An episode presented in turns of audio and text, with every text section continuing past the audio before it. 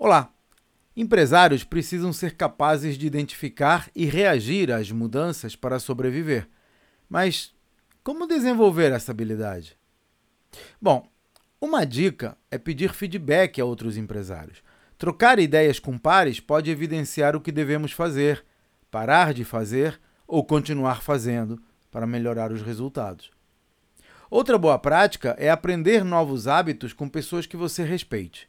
Arrume um mentor e marque uma reunião mensal ou bimestral para aprender a ver as coisas de outra perspectiva.